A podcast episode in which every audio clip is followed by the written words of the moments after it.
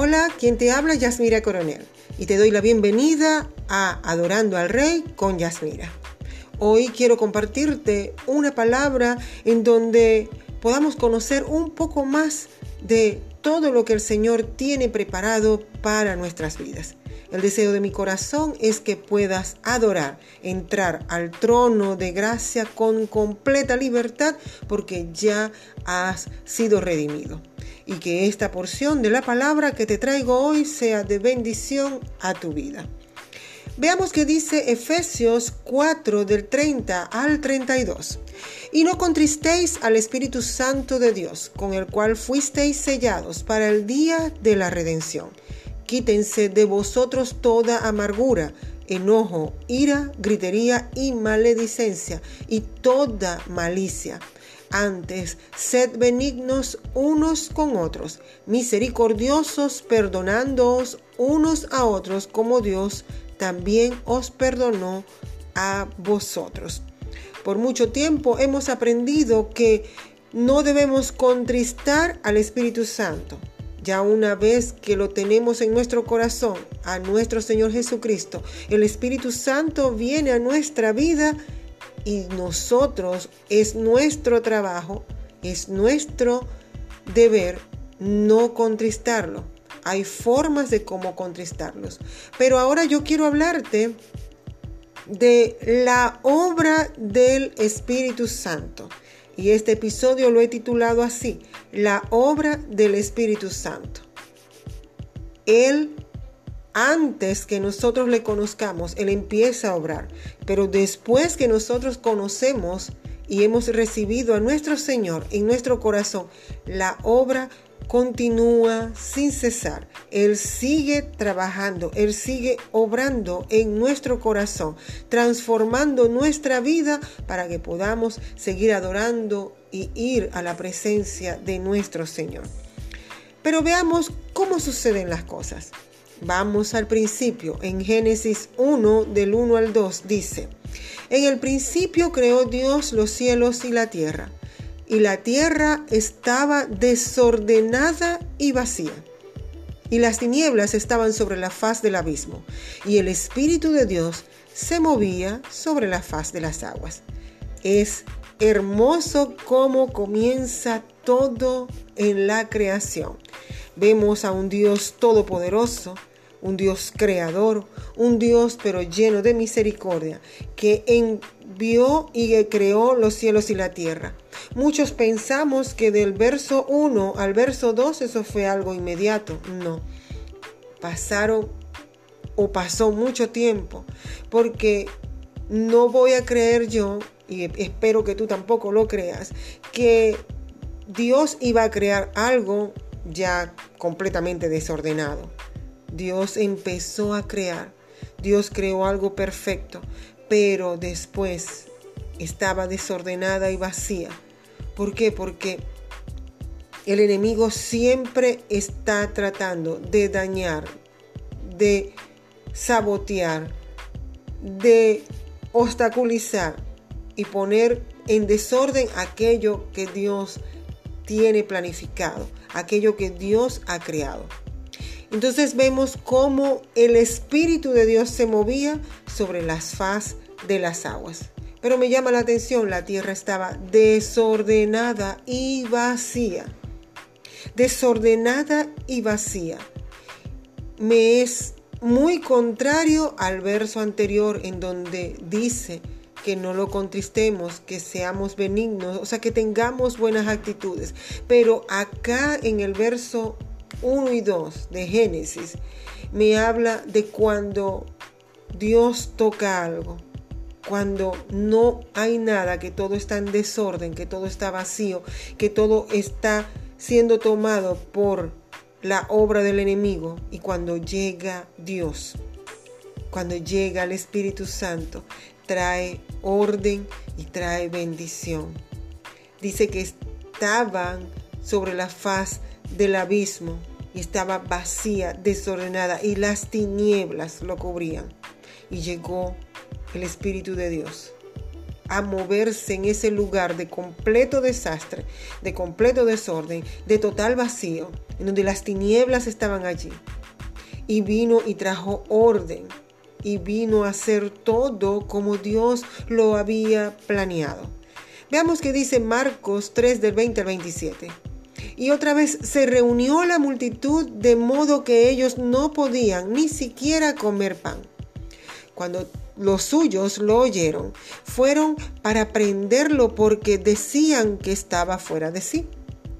Los escribas que habían descendido de Jerusalén decían que estaba poseído por Belcebú y que mediante el príncipe de los demonios echaba fuera a los demonios. Y habiéndolos llamado a su lado, les hablaba en parábolas. ¿Cómo puede Satanás echar fuera a Satanás? Si un reino se divide contra sí, ese reino no puede permanecer. Si una casa se divide contra sí, esa casa no podrá permanecer. Y si Satanás se levanta contra sí mismo, está dividido. No puede permanecer, sino que su fin ha llegado. Al contrario, nadie puede entrar en la casa de un hombre fuerte y saquear sus bienes a menos que primero ate al hombre fuerte y entonces saqueará su casa.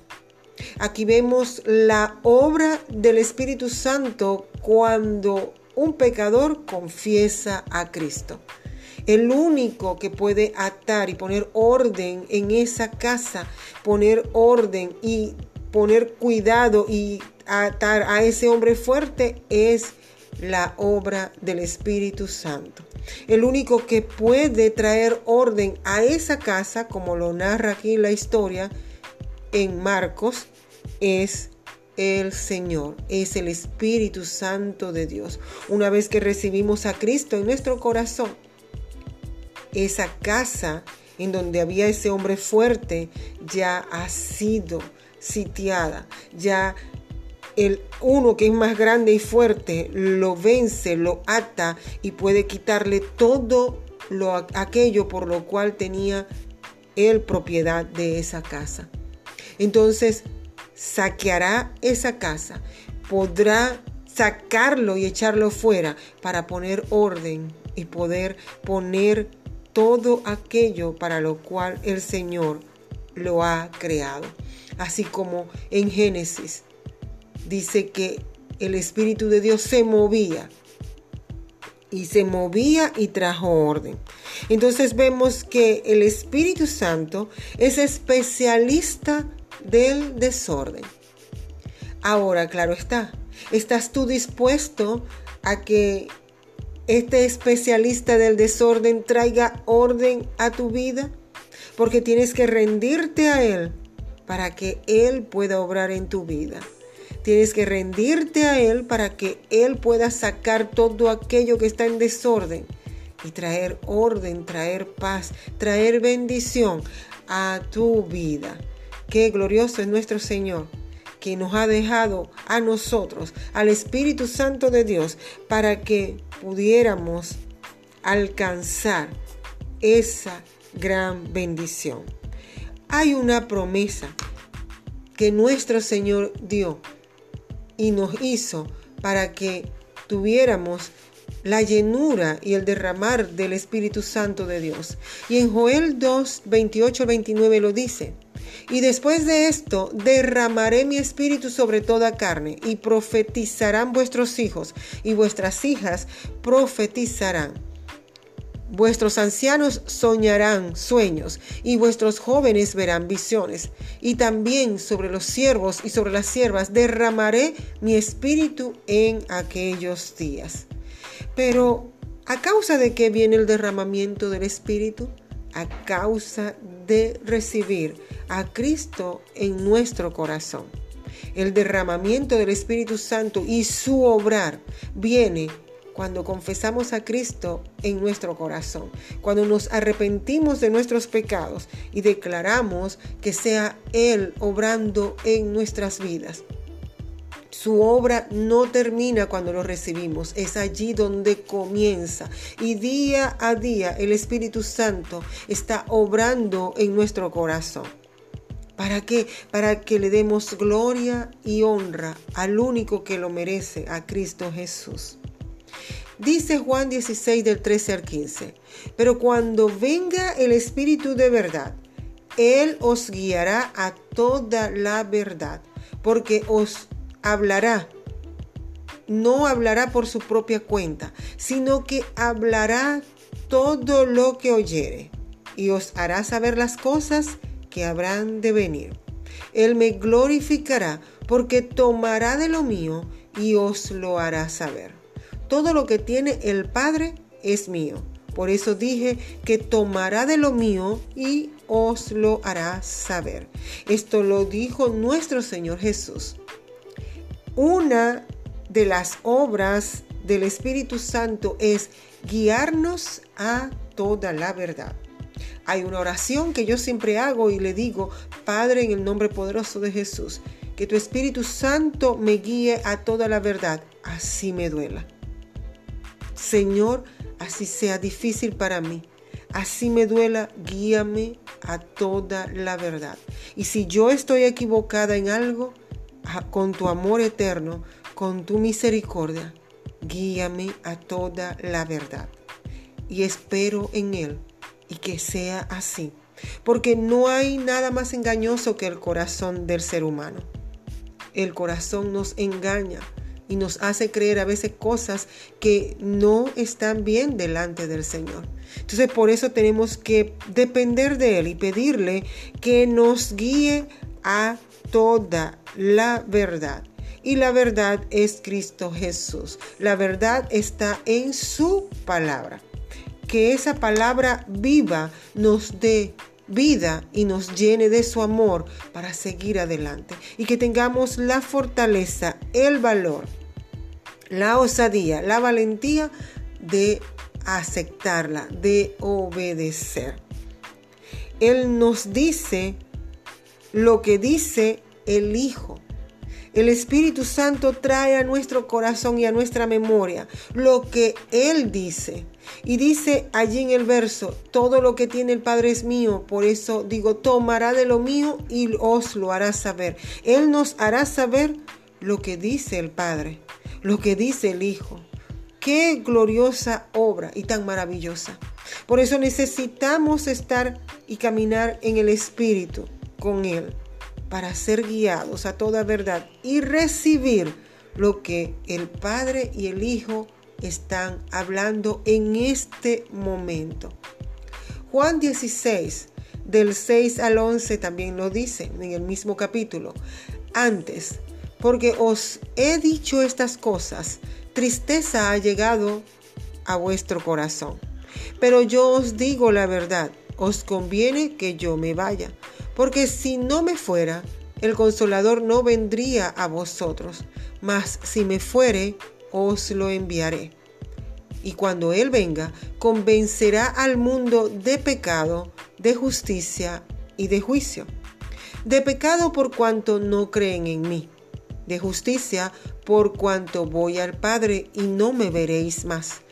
Y de juicio por cuanto el Padre, el príncipe de este mundo, ha sido ya juzgado.